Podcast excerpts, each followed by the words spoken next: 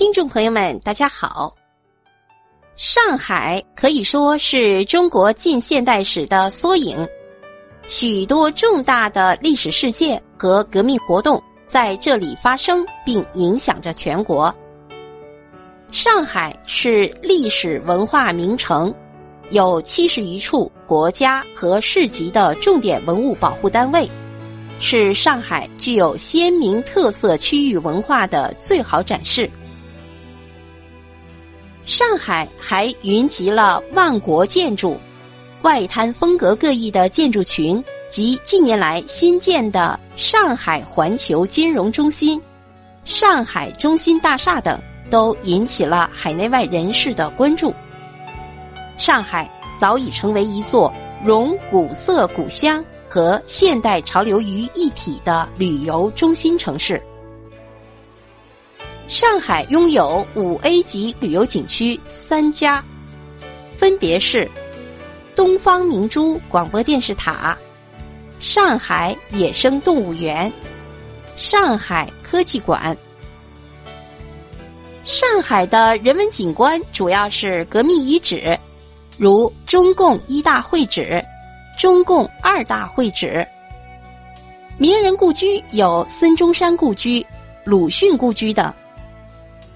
位于上海西南郊，紧靠龙华古镇的龙华寺，是上海历史最长、规模最大的古刹。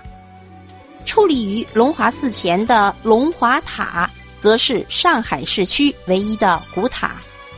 该塔被誉为“深城宝塔之冠”。与龙华寺一样，飞升中外的玉佛寺，创建于一八八二年。建筑宏伟。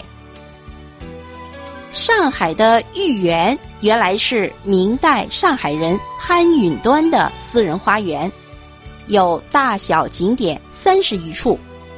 一九八二年被评为全国重点文物保护单位。